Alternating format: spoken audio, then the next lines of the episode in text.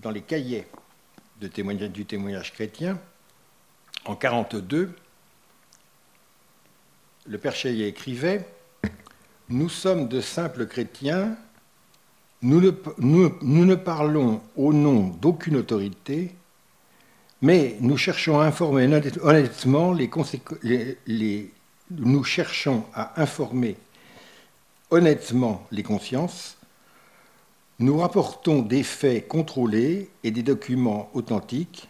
Nous rappelons les directives doctrinales émanées des chefs de l'Église. Ce faisant, nous accomplissons le devoir de tout croyant engagé dans la vie temporelle de porter témoignage de sa foi, de la garder contre la corruption, de la défendre quand elle est menacée. Ce serait une grande erreur, fruit d'une grande lâcheté, que d'attendre pour faire le bien en toutes circonstances, d'en avoir reçu officiellement mission. De fait, l'un des paradoxes qui a été soulevé, c'est que quand Chaillet lance avec ses amis les cahiers du témoignage chrétien, il n'a aucun mandat. Et en un sens, il sait bien que s'il l'avait demandé, ce mandat lui eût été refusé. Pourquoi prend-il la parole néanmoins?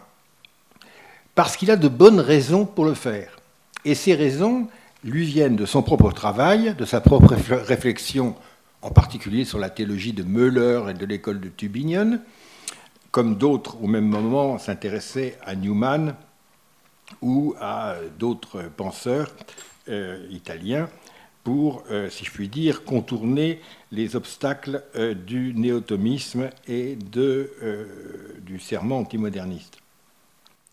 Mais il s'appuie aussi sur des travaux sur lesquels je vais revenir, ceux de Gaston Fessard. Gaston Fessard qui, dans euh, sa célèbre conférence de Vichy du 15 décembre 1940, avait déjà posé un cadre général distinguant trois niveaux de l'histoire. Oui, il y a un sens de l'histoire, mais le sens de l'histoire peut s'entendre de trois façons. Il y a l'histoire humaine, il y a l'histoire naturelle et il y a l'histoire surnaturelle. Dans l'histoire naturelle, celle des nazis, rien ne change. Dans l'histoire humaine, ce qui change, c'est l'éternel retour des mêmes choses. Et il y a l'histoire surnaturelle qui est eschatologique, comme on vient de le rappeler. Ne pas confondre les niveaux de l'histoire et du sens de l'histoire. C'est un point fondamental de, la philosophie de l'histoire de Gaston Fessard, qui est repris nous le verrons, par euh, Chaillet. Et on retrouve la même problématique eschatologique dans le second texte de Fessard, Custos quid denocte, qui, a été, euh, qui est paru dans Temps Nouveau en décembre 1640, en 1940, euh, dans, Temps Présent, qui, Temps Nouveau, qui était la succession, la refondation de Temps Présent par Stanislas Fumet. Quel est l'enjeu? Tel que, le, que, les cahiers du témoignage chrétien le, fixent très clairement. Cet enjeu est le suivant. Le nazisme n'est pas d'abord un problème politique. Ça n'est pas non plus un problème moral. C'est un problème proprement il dit mystique. Car le nazisme est une mystique, et une mystique antichrétienne. Alors, ce, langage mystique ne doit pas nous euh, tromper, j'y reviendrai. Mystique signifie euh, parfois euh, simplement une idéologie. Et à plusieurs reprises, on trouve l'équivalence entre le nazisme et la notion d'idéologie.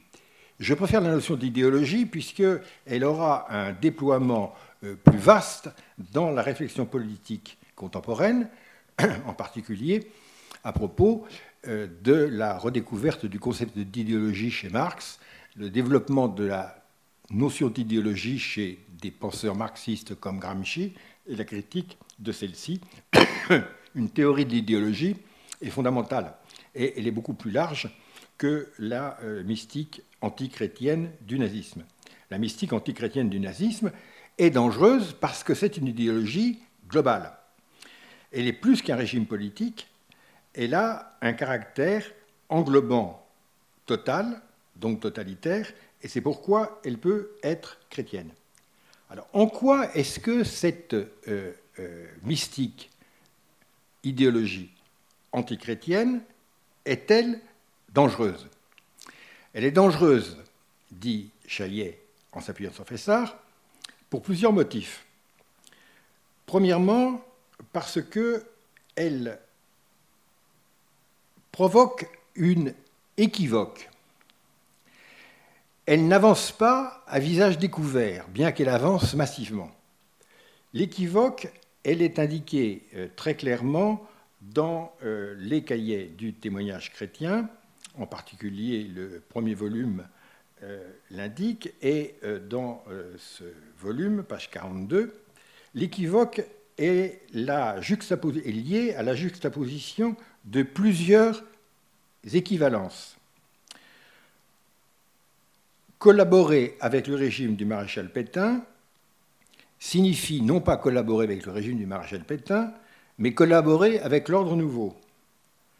Collaborer avec l'ordre nouveau ne signifie pas seulement collaborer avec l'ordre nouveau, la Révolution nationale, mais collaborer avec les principes nazis. Voilà l'équivoque. En fait, on croit être fidèle à un nouvel État, celui de l'État français du maréchal Pétain. En fait, par l'intermédiaire de la notion de collaboration avec l'ordre nouveau, on doit accepter les principes nazis. Tel est l'équivoque. Alors, cet équivoque est mis en place en trois étapes, dit euh, Chaillet, et suivant exactement euh, les principes de Fessard dans le tract du prince esclave, il s'agit d'abord de séduire, séduire l'Église catholique en lui donnant quelques avantages, ensuite de compromettre, en faisant payer ces avantages d'une adhésion plus générale au corpus idéologique de la Révolution nationale, et enfin, pervertir et finalement moralement détruire par une collaboration non plus seulement avec la Révolution nationale, mais avec le nazisme lui-même. Et c'est pourquoi il est essentiel de faire une distinction. Alors, l'objet de la distinction est la suivante. C'est la position euh, que Chaillet, à la suite de Fessard, vont être obligés de formuler à cause d'un événement euh, tout à fait euh, capital, qui est l'apparition en 1942 d'un court ouvrage du père le Saunier. Le père Le Saunier était euh, le euh, supérieur, je ne sais pas si c'est exactement le titre, des Carmes à Paris. Et il avait écrit un livre, La conscience catholique devant la défaite et la révolution nationale, qui était paru en décembre 1942. Et il raisonnait ainsi, je reconnais sans réticence l'autorité du gouvernement du maréchal Pétain, je me soumets sans réticence, sans récriminer, aux autorités occupantes au nom de la pure doctrine catholique. Alors on voit très bien que ce que Chaillet et Fessard appelaient l'équivoque, hein, j'adhère au maréchal Pétain, l'équivoque conduit à adhérer aux autorités occupantes sans récriminer, et ceci au nom de la pure doctrine catholique. Donc on voit exactement le point. Alors, pour faire la distinction entre l'un et l'autre, et pour dénoncer l'équivoque, quel argument théorique pouvait avancer Fessard et pouvait reprendre Chaillet? Il faut revenir aux euh, années qui précèdent la défaite de 40, et en particulier au célèbre séminaire que euh, Alexandre Coiré avait commencé à enseigner organiser aux hautes études à partir de 1934 et qui durera jusqu'à 1939 et qui était consacré à la lecture et l'interprétation de la phénoménologie de l'esprit de Hegel, qui à l'époque n'était pas traduit. Et c'est le premier moment où les Français sont sérieusement confrontés à ce texte. Et parmi les euh, personnes qui assistaient à ce célèbre euh, séminaire, il y avait euh, Raymond Aron, Lacan, Brice Parrain, je crois, et Fessard. Et, point remarquable, Fessard a été l'un des très rares, je crois qu'il n'y a eu que deux, l'autre étant Aron, qui avait pris la parole au séminaire de Kojève sur ce point. Et euh, ceci, d'ailleurs, a été euh, euh, remarqué par Gwendoline Jarzik et Jean-François Labarrière dans un livre de Kojève à Hegel qui est paru en 1996. La discussion portait sur, pour ceux qui ont lu la phénoménologie de l'esprit, sur la dialectique du maître et de l'esclave et sur la constitution de la conscience du maître par sa reconnaissance par la conscience soumise, celle de l'esclave, qui précisément, pour ne pas mourir, reconnaît la supériorité de la conscience du maître et l'instaure comme maître. Et c'était un point de discussion fondamental de, euh, Hegel euh, mené par Kojève. Alors à partir de là, je n'entre pas dans, ce point d'exégèse hegelienne, à partir de là se posait la question de l'autorité. Et de fait, euh, Kojève avait réfléchi sur la notion d'autorité, son texte sur la notion d'autorité précisément, qui date de 1942, a été publié en 2004 chez Gallimard, donc posthume. Et euh, le père Fessard avait dans Autorité et bien commun lui aussi posé, et alors autorité et bien commun paraît en euh, autorité bien commun paraîtra en 44, mais avait lui aussi réfléchi sur la notion euh, d'autorité. alors quel était l'enjeu? L'enjeu, c'est en fait curieusement une question liée directement au nazisme. Dans le cas du nazisme, l'origine de l'autorité et du droit, c'est précisément l'affirmation de la force. Et euh, sans entrer dans l'histoire que euh, d'autres connaissent ici beaucoup mieux que moi et sur laquelle euh, mon ami Chapoutot a longuement recherché, dans le, courant, dans le courant de la doctrine du droit de Schmitt, il est bien clair qu'il n'y a pas d'autre source de droit que le pouvoir. Et donc, euh, on peut s'appuyer euh, pour établir le pouvoir, l'autorité du maître, etc. On peut s'appuyer, bien entendu, sur Hegel. Et ce qui est intéressant, c'est de voir que Kojève, euh, qui suivait cette tradition, pense qu'il faut renoncer au modèle majoritaire démocratique de la source du pouvoir et se ranger au modèle autoritaire de la source du pouvoir. Il fait d'ailleurs un éloge de Staline qui a précisément compris ceci et supériorité sur le nazisme qui, lui, a, Staline, un projet universel de pouvoir par la force. Mais ce qui est acquis pour Kojève, c'est que on ne peut opposer aucun droit à une autorité réelle et reconnue, c'est-à-dire à, l'autorité qui s'affirme elle-même par la force. La conséquence, c'est que dans la notion d'autorité, donc texte qui euh, sera rédigé dans les années 41-42, euh, Kojève admet que euh, le maréchal Pétain a une autorité de fait, et que c'est sur ce fait que se base son autorité. En ce sens, euh, comme l'indique un commentateur moderne, euh, Daniele Scholz, dans un ouvrage récent édité par Frédéric Louzeau, Jean-Claude Monod et Émilie Tardivelle, qui s'appelle Dialectique du bien commun, la pensée politique de Gaston Fessard, qui vient de paraître. en ce sens, Pétain est un Robespierre moderne, c'est-à-dire le droit est fondé sur l'autorité s'affirmant elle-même. Telle était en 1941-1942 la position de Kojève. Kojève, penseur marxiste, gauche, etc. Du moins qui, qui, qui pendant une certaine période, le fut. C'est sur le fond de cette discussion que la position de Fessard et donc de Chaillet intervient.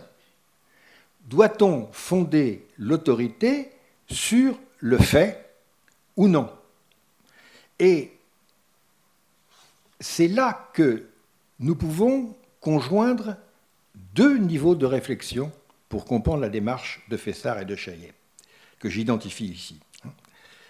La première, c'est l'interprétation correcte du euh, verset bien connu de Saint Paul, Épître aux Romains 13.1. Tout, pouvoir ou autorité le terme c'est exousia, vient de Dieu. que signifie ce terme? De récentes recherches, là encore, par Émilie Tardivelle, dans un petit livre remarquable, Tout pouvoir vient de Dieu, un paradoxe chrétien, qui était paru en 2015, explique, mais avec force argument dont je vous fais l'économie ici, que ce texte signifie, de la part de, de, Paul, non pas que tout pouvoir est légitimé par Dieu, mais que tout pouvoir a besoin d'une autorité, et cette autorité ne peut pas venir de ce pouvoir lui-même, mais de Dieu. C'est-à-dire, tout pouvoir a du pouvoir, mais ce n'est pas pour autant qu'il a l'exousia, c'est-à-dire l'autorité, l'auctoritas, la légitimation du pouvoir. Et dire tout pouvoir vient de Dieu, ce que dit d'ailleurs le Christ à Pilate, tu n'aurais aucun pouvoir sur moi s'il ne t'avait été donné d'en haut. Ça ne veut pas dire que le pouvoir de Pilate est légitime. Ça veut dire que le pouvoir de Pilate ne serait légitime que s'il se recevait comme étant donné d'en haut. Donc dire à une autorité politique, tu as le pouvoir, mais il n'est pas légitime, c'est une position absolument chrétienne. Donc le pouvoir doit être respecté parce que de fait il a le pouvoir, et ceci n'entraîne pas qu'il soit totalement légitime. Son autorité, il ne peut pas la produire de lui-même. Alors, cette distinction est remarquablement euh, expliquée, et ça a été fait à l'origine dans le traité dit du prince esclave, qui est un court rapport remis au, cardinal Suard qui demandait des explications sur le, premier cahier de témoignage chrétien, euh, fait par le père, par le père euh, Fessard et qui a été repris. C'est la théorie du prince esclave. La théorie du prince esclave est fondée sur le principe suivant. Je peux être réservé à l'égard d'un gouvernement qui est prisonnier de l'ennemi et qui par conséquent n'est plus souverain. La distinction entre les deux, je suis, je suis soumis à un gouvernement, mais dans certaines limites, parce qu'il est prisonnier d'un pouvoir qui n'est pas le sien, et donc parce qu'il n'est pas souverain. Il peut y avoir un prince sous condition, un prince esclave. Comment est-ce que je dois me situé par rapport à un prince esclave, c'est-à-dire un pouvoir sans autorité. Sans autorité parce qu'il est soumis à un autre pouvoir. Alors, il y a trois, il y a une, triple distinction. Je dois obéir à ce pouvoir du prince esclave s'il promulgue des lois justes qui maintiennent un certain ordre dans la cité. Je dois rester incertain devant, ou inerte, devant les décisions de ce même pouvoir si elles sont injustes. Et trois, je dois résister à collaborer avec ce prince esclave si cette résistance a des chances d'être efficace et de ne pas provoquer un plus grand mal. Il y a donc des degrés de la non-résistance qui correspondent au degré de légitimité ou d'illégitimité euh, du prince esclave. Et c'est cette distinction qui est fondamentale. Je relis une autre phrase du, du tract du prince esclave, page 108. Les membres du peuple vaincu peuvent, en toute sûreté de conscience, passer de la résignation à la résistance passive et active, soit à l'intérieur du pays, soit à la dissidence au dehors, si, leur détermination est inspirée par les valeurs du bien commun international, bien plus ils le doivent. Donc il y a des degrés d'obéissance qui correspondent au degré d'indépendance du prince esclave. Le prince esclave doit être obéi pour autant qu'il donne des consignes justes pour le bien commun élémentaire. Il doit être l'objet d'une abstention s'il donne des consignes injustes, et il devient l'objet d'une résistance, passive ou active, intérieure ou extérieure, s'il donne des consignes idéologiquement et euh, mystiquement, si je puis dire, euh, défavorables. Alors, il est bien clair que cette euh, délégitimation par degré du prince esclave suppose évidemment qu'on distingue des degrés du juste de l'injuste. Et c'est ici qu'intervient un point capital qui est la doctrine du père Fessard du bien commun. Fessard a inventé, et je pense que c'est un acquis fondamental, a inventé une hiérarchie, une doctrine du bien commun.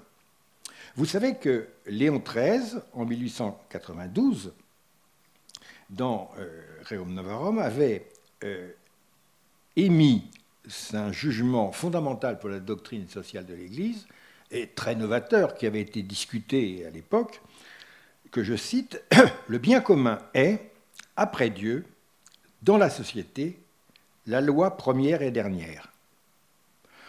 Alors, c'est un point délicat puisque euh, ça suppose une double finalité euh, de l'action euh, et de la béatitude des chrétiens. Il y a Dieu et d'autre part, là, le, bien commun qui est le souverain bien qui vient après Dieu. Alors, je ne vais pas entrer dans cette question de la double béatitude, elle est centrale.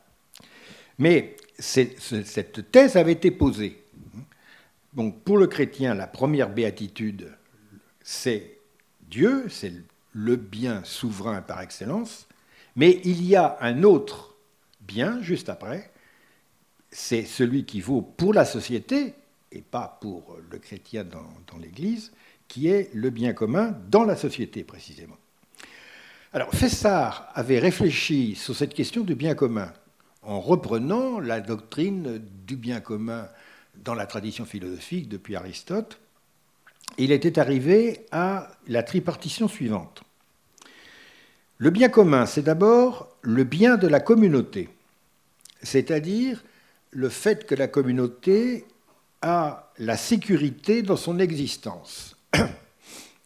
Nous formons une communauté qui se défend et qui se soutient elle-même, et ceci est un bien commun pour tous les euh, membres de la communauté ainsi constitué.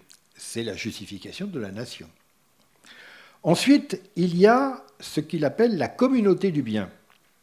C'est-à-dire que pour que cette première communauté, le bien de la communauté, soit assuré, encore faut-il, c'est une longue discussion qui remonte à Cicéron et Augustin, encore faut-il que l'association de la communauté pour avoir un bien de la communauté soit réglée par un minimum de justice, par du droit et des lois qui obéissent à des droits.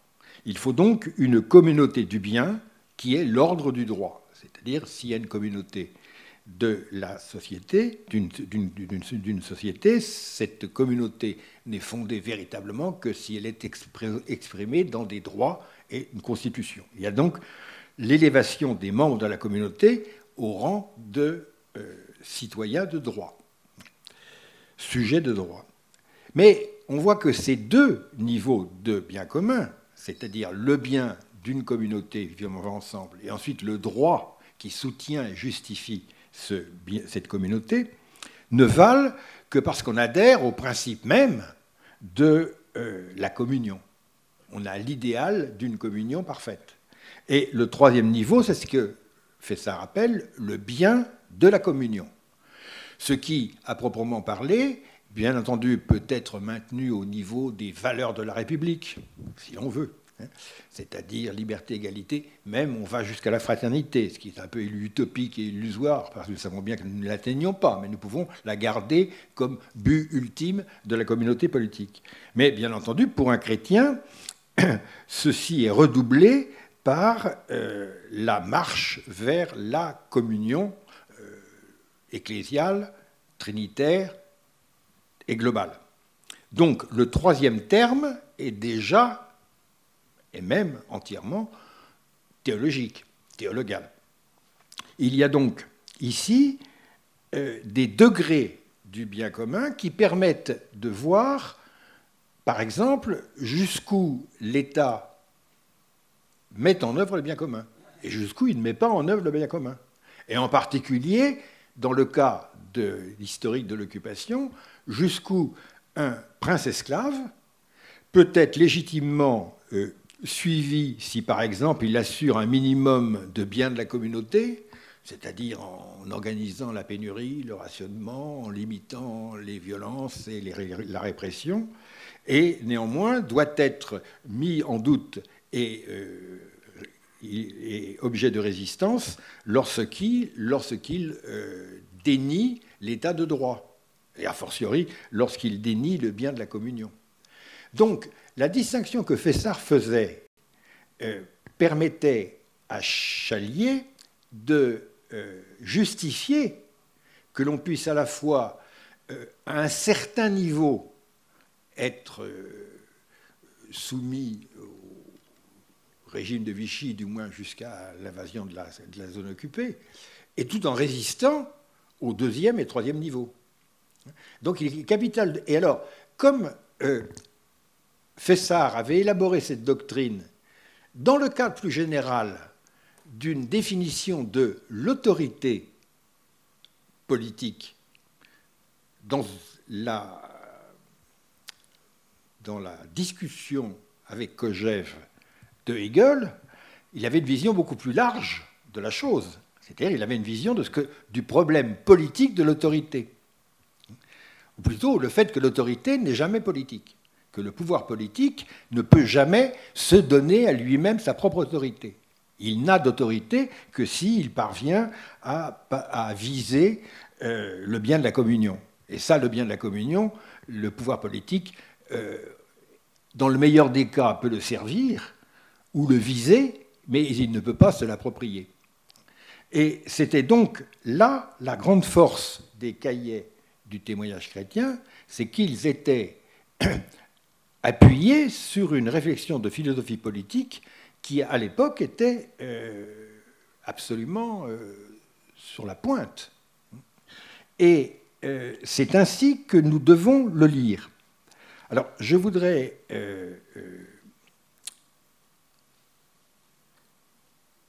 citer un texte de Fessard. Le gouvernement, c'est dans le tract du prince esclave, page 102, le gouvernement de la nation vaincue et en révolution n'est en réalité qu'un prince esclave. Le prince esclave mérite le respect et l'obéissant en tant que prince et non en tant qu'esclave. Cette dissociation est absolument centrale. Alors, Ceci me permet euh, de tirer de cette situation ponctuelle un certain nombre de conclusions plus générales et peut-être ayant un certain rapport avec les questions que aujourd'hui nous nous posons. Nous voyons très bien que la question politique ne peut pas se réduire ni trouver de solution au niveau d'une analyse politique. L'idée qu'il y ait une neutralité du champ politique est parfaitement douteuse. Elle est douteuse pour une raison que tout le monde connaît et une autre que personne ne veut voir. Celle que tout le monde connaît, euh, qui a été mise en, évidence par les analyses marxistes, mais qui est absolument confirmée par le développement du euh, libéralisme économique et financier, à savoir que le, débat politique et les forces qui euh, jouent au niveau de la conquête du pouvoir politique et de son exercice ne se décident pas politiquement, mais d'abord économiquement.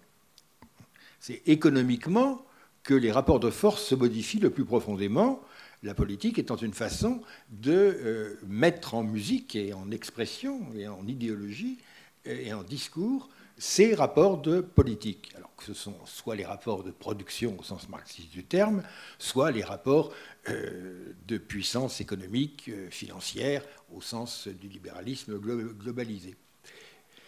Mais il y a une autre. Donc, en ce sens, l'analyse politique euh, reflète le pouvoir, le pouvoir des forces qui s'affrontent en dehors de son champ. L'analyse politique est en situation de prince esclave. La politique est toujours faite par des princes esclaves. Esclaves de quoi? Esclaves du, euh, de l'infrastructure euh, économique, financière et géopolitique. Mais il est bien clair aussi que l'analyse politique est débordée par le champ de ce que euh, Fessard appelle là le bien de la communion. C'est-à-dire qu'en fait, l'ordre politique peut, à la rigueur, établir euh, le bien de la communauté. Premier niveau d'un minimum d'organisation euh, par des moyens politiques de euh, la communauté économique, financière, etc. Il peut, à l'extrême rigueur, s'élever au niveau du droit. Deuxième niveau. Mais au niveau du droit lui-même, le droit peut n'être pas réglé. Le droit peut être déréglé. Le droit est un système de réglementation des rapports entre les membres de la communauté, mais lui-même n'a pas sa norme en lui-même. On peut justifier par le droit, c'est d'ailleurs l'essentiel du travail des juristes, n'importe quel rapport de force. Et donc, ce qui limite aussi le jeu politique, c'est que le troisième niveau, à savoir le bien de la communion, ne relève pas du domaine politique. Le domaine politique est totalement euh, désarmé, si je puis dire, pour se désarmer lui-même devant les facilités que euh, la pratique juridique peut euh, lui offrir de légitimer n'importe quelle décision. Et Dieu sait s'il ne s'en prive pas, nous appelons ceci les problèmes de bioéthique, par exemple, ou même les problèmes euh, d'écologie, qui sont au bout du compte des problèmes du euh, bien de la communion. Et sur ce point, euh, il est tout à fait remarquable de voir l'actualité qu'a repris, que ne cesse de prendre maintenant, quelque chose que, quand j'étais jeune, je prenais pour secondaire, à savoir la doctrine sociale de l'Église, qui maintenant, depuis Laudato Si, euh, s'est élevée au niveau d'une vision globale de quoi? Bah, Du bien de la communion. C'est-à-dire que ce qui apparaît très clairement dans le développement actuel de la théologie euh, euh, sociale de l'Église, c'est que il n'y a pas de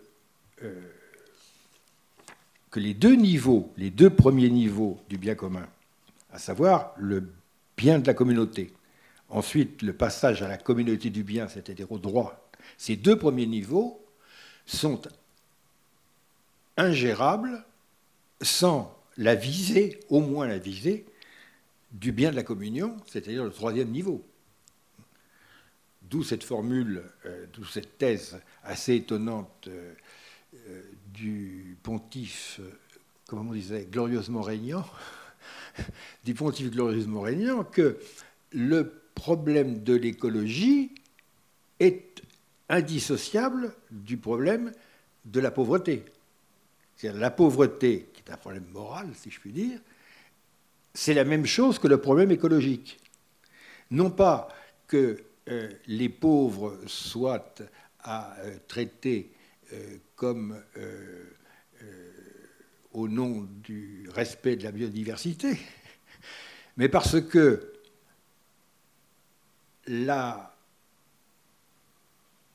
l'appauvrissement de la biodiversité ou du milieu biologique dans lequel nous vivons obéit à la même logique que celle de la fabrication de la pauvreté de masse comme condition de possibilité de l'enrichissement euh, de certains. Donc, les trois niveaux sont indissociables. Alors, ce qui est tout à fait frappant quand on songe à cette argumentation qui était apparemment liée à un contexte géopolitique très particulier. De voir comment aujourd'hui il prend une très forte pertinence. C'est-à-dire que tout effort pour ne pas hiérarchiser le, bien commun, pour euh, écraser, si je puis dire, les trois dimensions du bien commun, nous rend politiquement aveugles et incapables de faire les distinctions. Alors, nous pouvons euh, voir euh, inscrire ces distinctions de Fessard et de Chaillet euh, dans une politique, dans une vision plus large.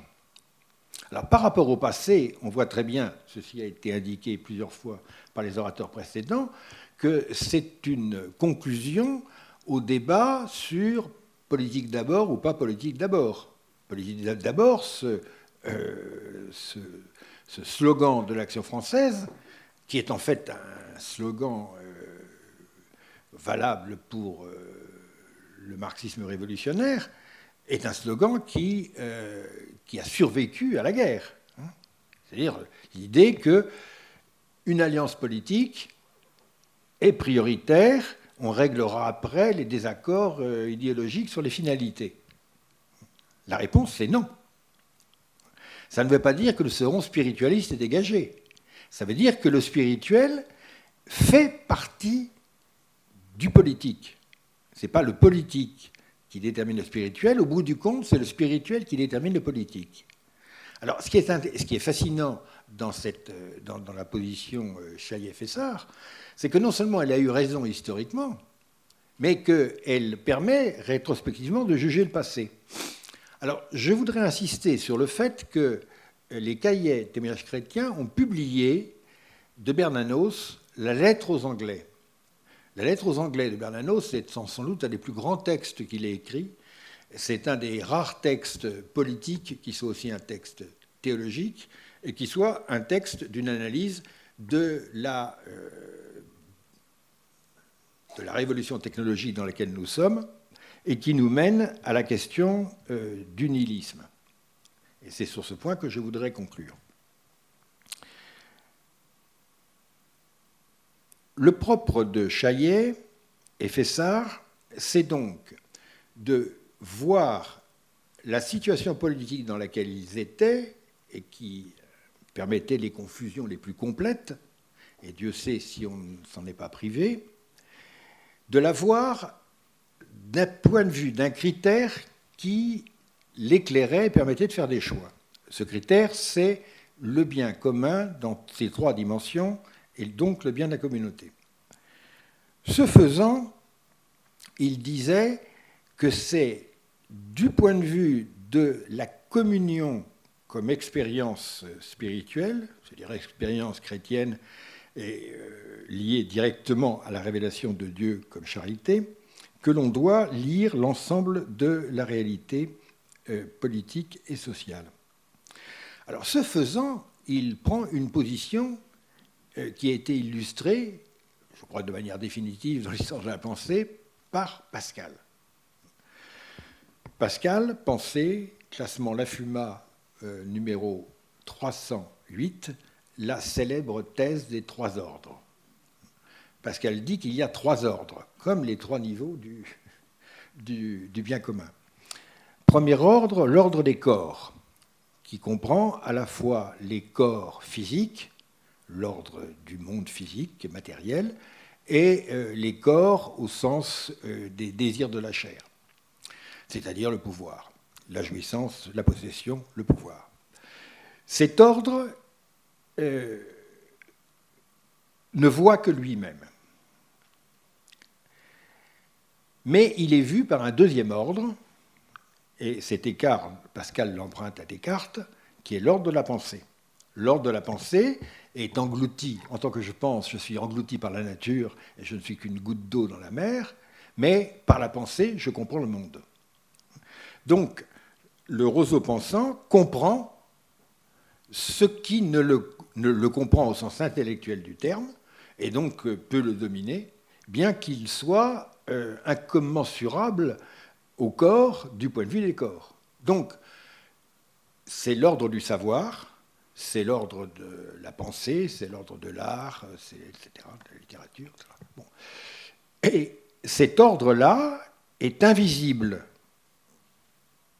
à ceux qui voient le premier ordre, au premier ordre, à ceux qui gèrent le premier ordre, les princes, les gouvernants, qui ne voient pas le second ordre, qui ne comprennent rien, qui essaient de l'interpréter en termes de pouvoir, mais qui le manquent. Et il est invisible, ce deuxième ordre, au premier ordre, mais le deuxième ordre comprend le premier ordre. Donc celui qui comprend reste invisible à celui qu'il comprend. Et le trait de génie de Pascal, c'est de dire qu'il y a un troisième ordre, l'ordre de la charité, l'ordre de la sainteté, qui est invisible à ceux qui vivent dans l'ordre des corps, qui n'y comprennent absolument rien, qui est invisible à ceux qui vivent dans l'ordre de l'esprit, qui n'y comprennent absolument rien, et qui, lui, comprend les deux autres. Cette stratification des trois ordres est sans doute, euh, par rapport en particulier aux questions politiques, une des plus grandes euh, doctrine disponible. Et c'est une doctrine évidemment profondément chrétienne, puisque le chrétien euh, joue sur les trois ordres. Alors peut-être que d'autres traditions religieuses peuvent jouer aussi sur les trois ordres. La question ne me... Euh, je ne vais pas répondre à cette question. celle à laquelle j'appartiens me suffit largement pour essayer de pratiquer les trois ordres.